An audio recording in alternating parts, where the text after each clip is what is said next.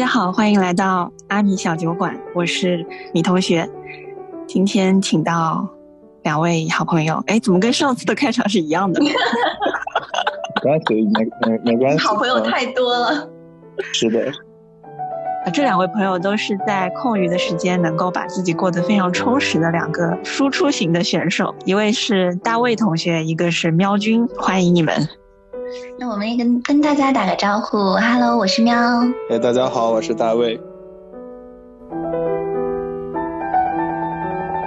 最近这个非常时期，大家在家办公以后，啊，有的人觉得突然多出了很多空闲的时间。那在这些比较大块的空闲时间里面，大家除了工作以外都在做什么呢？我不知道你们有有没有这种情况，就是一下，比如说你一下时间上富裕了，你反而不知道去珍惜这个东西了。会吗？我倒还好，啊，我基本上被这个疫情影响，我的空余时间本来安排的那些事情都被终止了。因为本来今天雨水嘛，这个节气，这个星期的周末二十二号，我本来安排在故宫里面做一场雅集，在故宫里讲一下这个跟春天、跟雨水相关的古琴的东西。然后本来我们筹划了一个这样的小雅集。甚至都已经招募了，在这个疫情的情况下，直接就断掉了，给大家退钱道歉。然后今天就坐在家里。最近其实在做一做一件非常望梅止渴的事情，我在把今年的下半年想要去日本看的艺术品，然后再做一个规整。你之前去日本都是自己跟他讲日语的吗？对，是的。呃，因为去日本的话，嗯，大部分时间你是自己把攻略做得很好，然后找到你搭乘的班车，找到你想去的地方，你就可以一个人畅行无阻。唯一需要用到日语的地方，可能就是生活所需，买买东西呀，点点菜呀什么的。所以那个散装日语还可以使用。散装日语，我也有一点点的散装日语。我有一点点的散装法语。就我们三个其实是一个，就拼起来就是完整的了。那我们是贪贪食蛇那种类型，一个人咬着一个人的尾巴。其实我我很想问问你们的事情是，你们也是在全全世界各地到处走的，然后你们有看到某一些作品？或者某一些展览是你们觉得非常清新的吗？就是心动的是吗？心动的吗？对，扑通扑通的吗？嗯，我脑子里跳出来的第一个，其实是我跟大卫一起看过的一个展览，你记得吗？我们在巴黎看的那个 Tino Segala 的。嗯哼。我还跟他本人，艺术家本人拍了张合照。嗯，对。这个人 Tino Segala，他主张。无法被保存下来、无法被复制、无法物质化的这种作品形式，所以它的很多项目吧，比较类似于行为艺术的，它是由人来构成，它是由人和人的关系来构成这个作品的表现内容。比如说，我们有一个作品叫做 “This is progress” 还是什么？你记得吗？我不记得。叫什么 “process” 还是 “progress”？我从进到那个空间的。嗯，第一个动作是被一个小孩儿，被一个十一二岁的小学生吧，带着走，然后他就问我什么是过程，然后我没有回答上来，他就跟我闲聊，哎，你来自哪个国家？你是做什么的呀？你今天是怎么来的呀？我们从这个房间的头走到尾，他说啊，我就只能陪你到这里，你要去到下一个房间，我去下个房间变成一个青年人，嗯，他也问我什么是过程，我回答不上来。然后他就跟我闲聊，就聊学业，聊工作，聊你去过的地方，你的情感关系。然后我们结束了这个房间的陪伴之旅啊，他陪了我们走一圈。到下一个房间是中年人，中年人就可能讲到婚姻，讲到什么跟他年纪相关的，他会跟我们讲他生活中的一些琐事。嗯，最后到一个房间是个老人，当然这个房间里面有很多这样子的陪伴者。分散在里面原子态的分布，然后我们走进去会被其中一个带领过来。那那个老人就是属于碰到我以后跟我讲故事，他就跟我讲了一段他在二战期间逃生的故事。嗯，然后并且讲到这个故事至今对他有怎样怎样的影响。最后他问我，嗯，你觉得什么是过程？我不记得我当时回答了什么，他也没有告诉我我说的对还是错，他就让我带着这个疑惑离开了那个房间。这是他整个作品。还有一个作品，有一个全黑的房间，有一些人分散在里面，唱歌，就是有多声部的合唱。那他们那个唱歌是没有一个固定的旋律，我就在那里面走，在黑暗中摸索走。会有一个人上来拥抱我，他就抱住我，嗯，他跟我说什么 “dance with me”，然后他就拉着我的手环住我的腰，我们在里面跳舞，因为周围的音乐变得很舒缓了嘛，变成抒情的那种。后来这个音乐自然而然的消退，变换成另一个曲调的音乐以后，他就跑开了，我就被丢在那里，然后我又去找。找墙壁去摸索的走来走去，就是它整个黑暗的房间里是一个流动的人和人之间的状态，有点像那种即兴表演的剧场黑匣子，像是沉浸式的戏剧，然后你在里面自己会触发很多的真实或者虚假，不管是真实还是虚假，它都让我们这个作品通过人和人之间互相的作用，让我自己意识到我在做真的事情还是在做假的事情。嗯嗯嗯。嗯，对，我觉得它其实构建了一个开放的系统，对，挺有意思的关系美学。嗯，你说的这个让我想到我的另外一个朋友，呃，参加了一场演出，他的那部演出呢，呃，是一个很简单的故事，名字叫《幻茶迷经》，它的灵感呢是法门寺，就是唐朝法门寺出土的呃一套茶器，主创呢就想象说这个。法门寺茶器的精魂幻化成了一个女人，这个女人的名字叫茶幻，然后我的朋友就是扮演这个茶幻的。看起来她好像是这个舞剧的主角，但是我们作为观众都觉得另外一个人才是主角，是没有出现在这这个故事里的。她的名字叫吴垢，这个吴垢呢，她的样子是一个瘦瘦小的矮小的女女孩子。一根长长的辫子，从头到脚全部是用白色的那个颜料涂抹起来的，就像一个白色的鬼一样。他就一直游离在这部剧的里面和外面。当观众入场的时候，他就在观众的坐席里面走动，跟你互动。可能你会给他一张海报，他会把这张海报撕成两份，交给你和另外一个人。也有可能他会趴在一个老年人的膝膝盖上，摸一个小孩子的头，等等。等到舞剧开场的时候呢，吴垢就拿着一盏灯在舞台上游走，一方面他看着舞台上的人，另一方面他看着你。所以吴垢的存在就微妙的重置了这种关系，舞台上下的关系，让你觉得我究竟是在看演出呢，还是他在看我呢？我们之间又共同构建了什么样的场域呢？当这个时候，作品就不再是单一的了。你就成为它中间的一部分，你开始构建它。有好像蛮多这种实验的先锋戏剧，我在对阿维尼翁有碰到过，就是演着演着发现我变成其中的一部分。当然，当然跟那个后来在国内的这些什么 Speak No More 啊这种不一样。阿维尼翁我见到过的那种，就是演着演着我。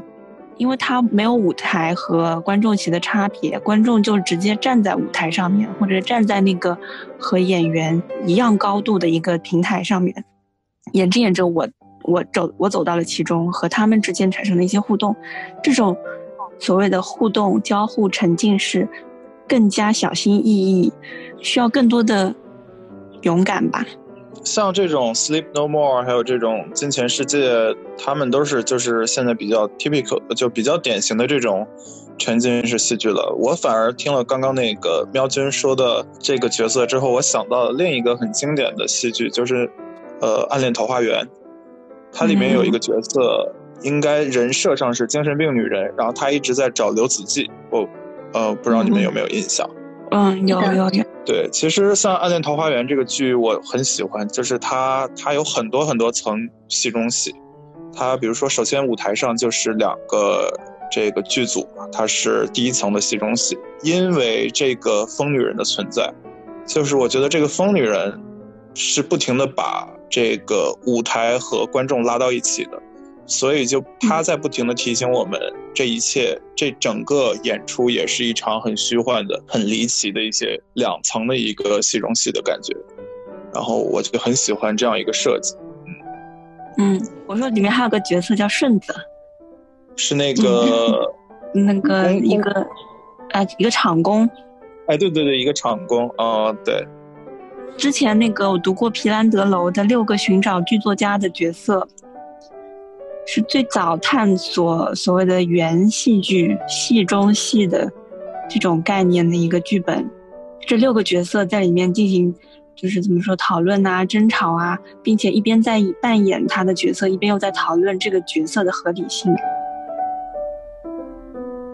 你们有没有发现，就是戏中戏啊，这个东西虽然是虚幻当中的虚幻，是梦中的梦，但是更容易帮助人们建立真实的联系和更深度的联系。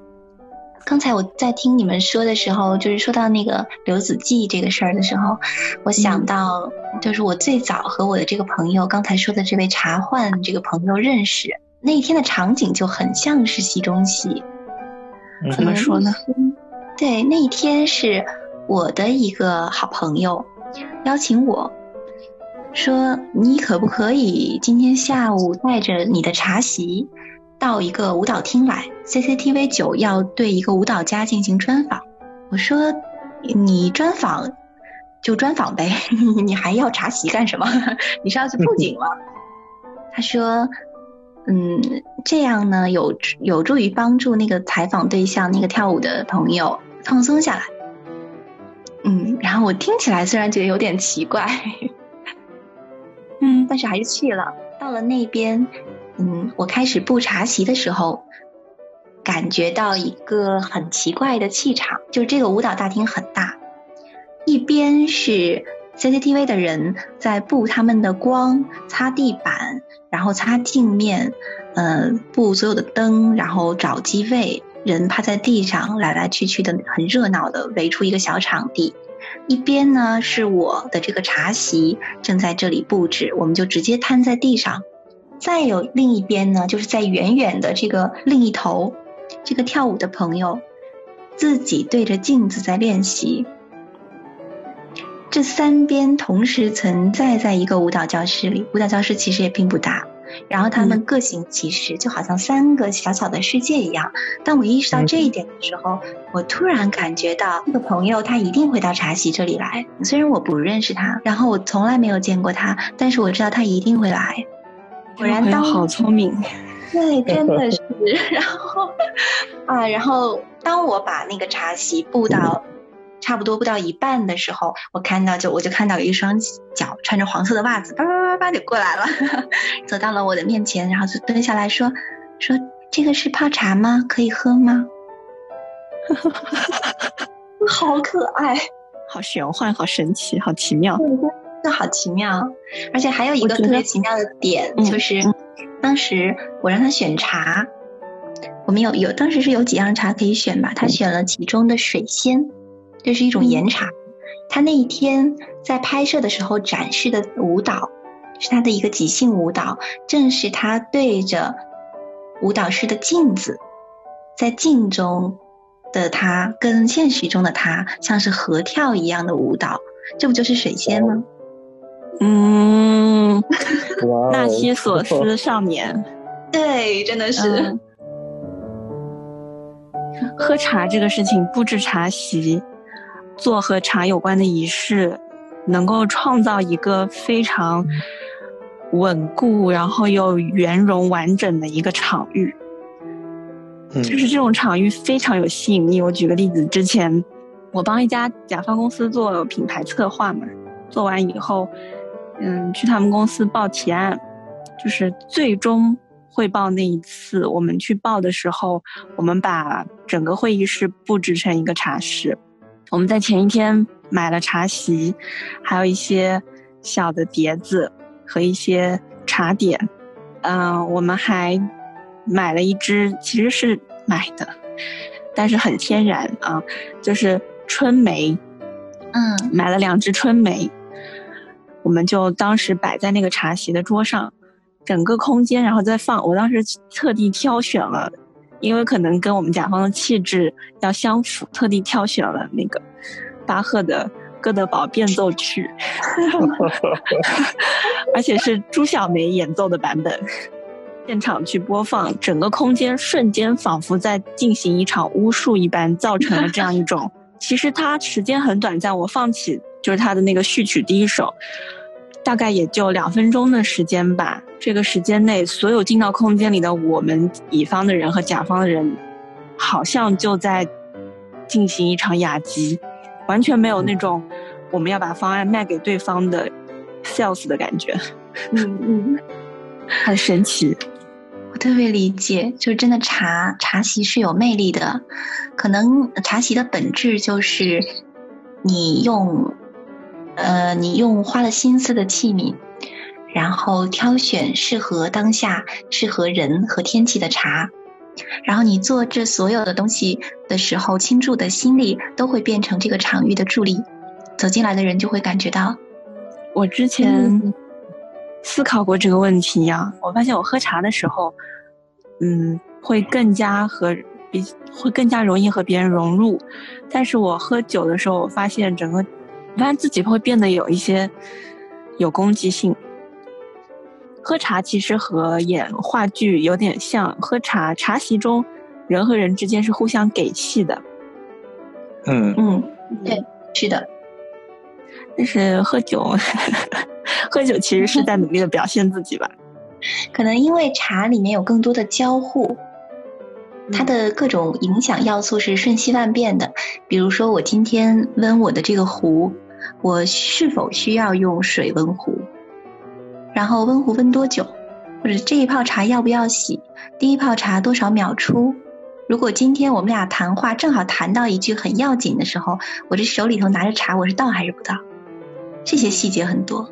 就关于聊到喝茶形成的这个场域，我记得之前去横滨的一个园林吧，叫三溪园，里面有一个草庵。草庵茶室喝茶的那个小空间，整个范围非常小，大概就只有三到五平米的样子。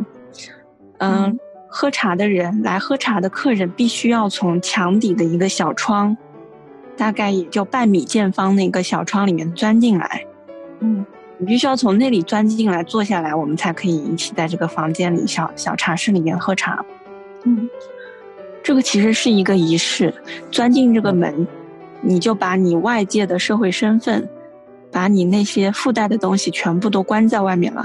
你必须要有这样一个卑躬屈膝、曲折自己身体的一个动作，来向茶主人表达你作为客人的这样一个尊重对方的身份。对的，这种姿态要把这个姿态摆低，钻进来，然后坐下来，我们一起喝茶。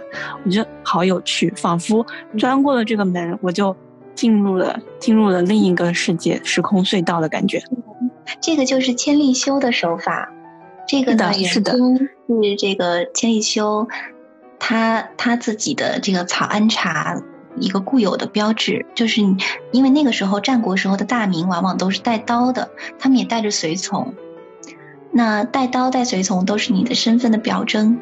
但是如果你想进来喝一碗茶的话，你的刀得去掉，因为带着刀根本爬不进来。然后。然后带着的人你得给我放在外头，包括他也会举办。我记得千利休的一个事情就是，他举办无分别的茶会，嗯，邀请啊许许多多的人来参加。他其实一直都在试图破除茶。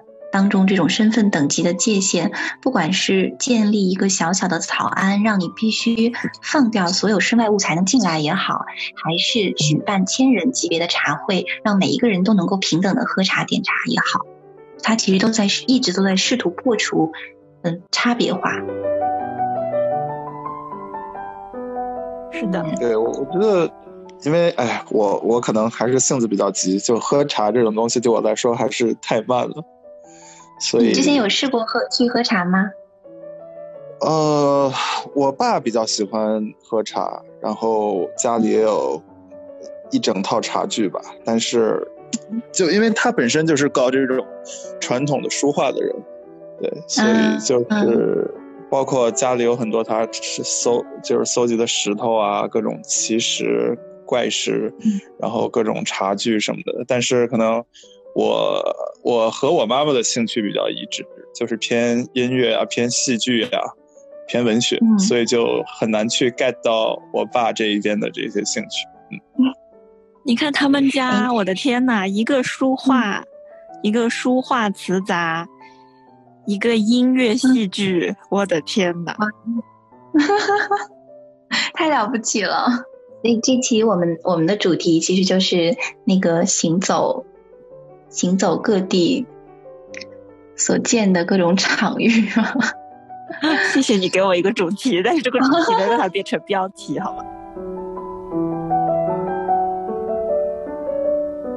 就是刚刚小敏讲的时候，因为那一个经经历，我是全程在旁边的嘛，所以我就也在反思。我最印象最深刻的不是这一场，但是是另一场和这个比较类似的。然后这个我也和小敏说过好几次，就是一个叫 DAU 的展，是一个在巴黎，他把好几个。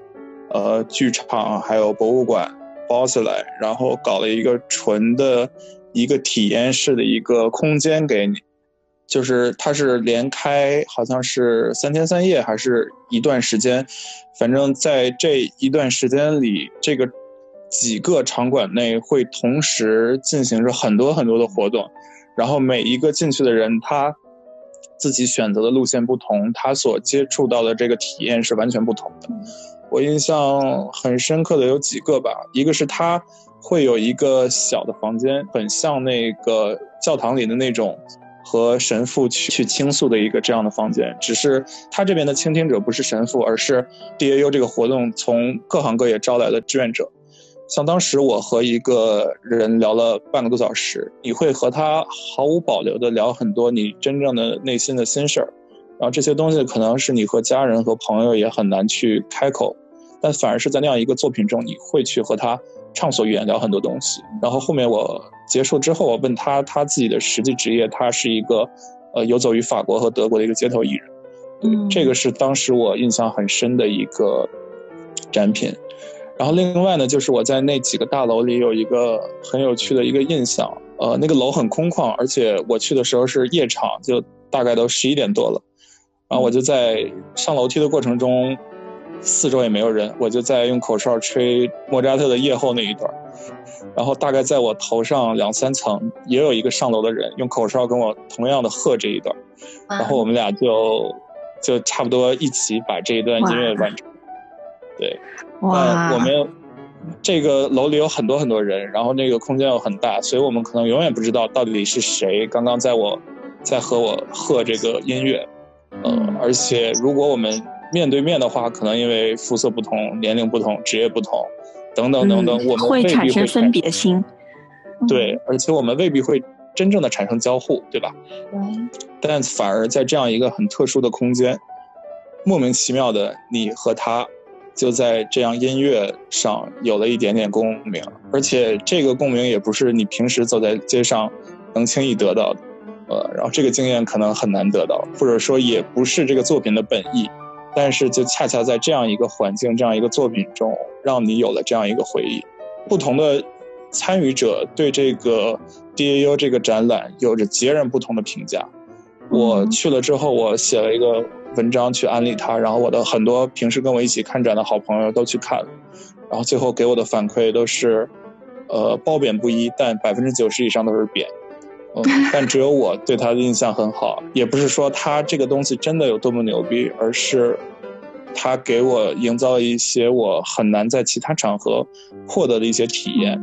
从我自己这边而言，我觉得这就是一个成功的艺术作品。嗯嗯嗯，我我觉得大卫会欣赏的作品和我我会欣赏的是一致的，就是会带给你那种。其实还是因为我们以前喜欢戏剧、喜欢话剧、喜欢表演是一样的，这种体验感、参与感，或者说这件作品一定要在我们自己身上切身的活过一次，我才会认为它成为了我的一部分，被我所接受。如果只是这个作品，我在他面前看一眼，我从掌握的艺术史知识角度去分析它，这并不代表这个作品跟我产生了关系。嗯。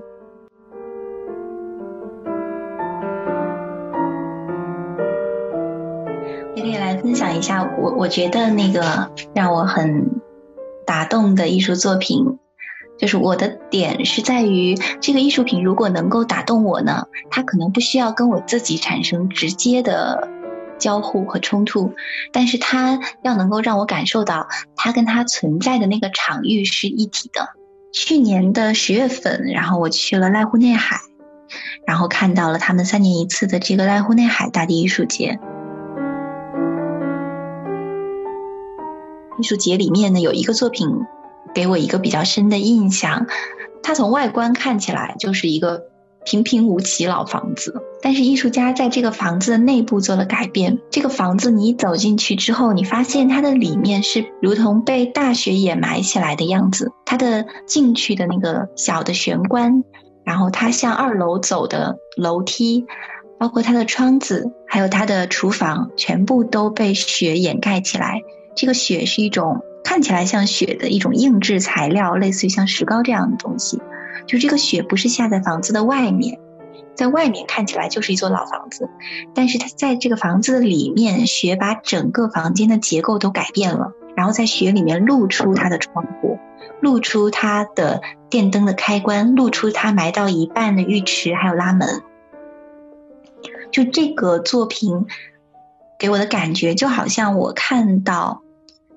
在月后基友的一个很很重要的作品叫《为了许多失去的窗户》，我觉得你们很有可能看过这个作品的图，就是我看过，我记得，我记得我上课的时候分析过这个作品，嗯嗯，他就是在大卫可能没有见过这个这个图啊，他就是在一个山谷里头，在一个田野间吧，有一个非常简单的白色的方形框架竖在那里，但是在这个框架上挂着一对白色的纱帘儿。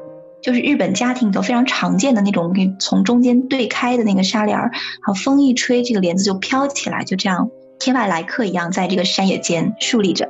然后你从这个作品看出去，看它对面的山谷，在很很远的地方，你能够看到一个小的村落，是人家有房子在那里，有红色、蓝色的这个顶，你就会想象到说，在那个很远的村落里面，肯定也有很多这样的窗户。所以你在那里的时候，当你发现这个作品和它周围的场域有联系的时候，你就会开始问自己说：那这里的村民，他们这里也有过房子，也有过家吗？那他们现在在哪儿呢？然后你就看到了这个作品的名字叫《为了许多失去的窗户》，你就会问：为什么这里会有那么多失去的窗户呢？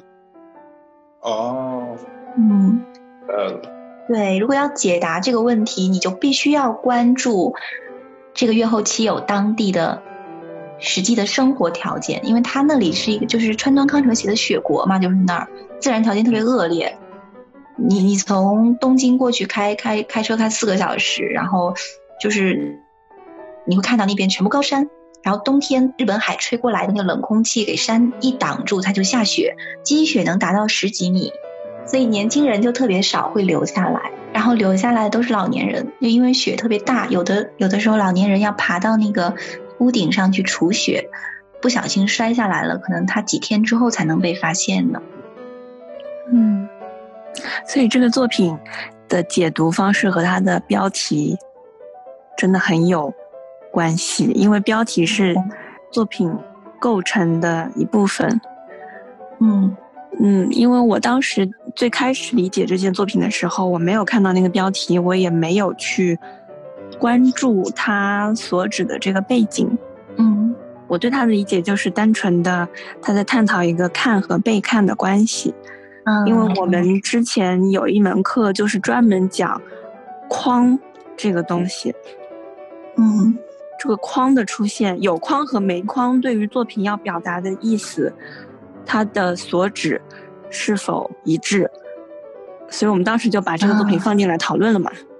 嗯，我们用这个方式去解读它的。我我今天听你讲到它所处的这个地域和它这个区域的历史，嗯，还有它的人文基因，我才意识到说，嘿，原来还有这样一层解释，原来这个作品是这么的抒情。嗯，好，我觉得等到疫情结束以后，我们可以一起。前面也说了嘛，今年要长途旅行一次，我也觉得好久没有出去了。疫情结束以后，我们可以约一下。嗯，是的。那我们今天就到这里，下期再见哦。好，下期再见。拜拜。好的，拜拜，拜拜。哦，最后要再加一句，就是我们的节目在喜马拉雅和苹果的 iTunes Podcast 上面都有上线，大家可以去搜索“阿米小酒馆”，订阅我们的节目内容。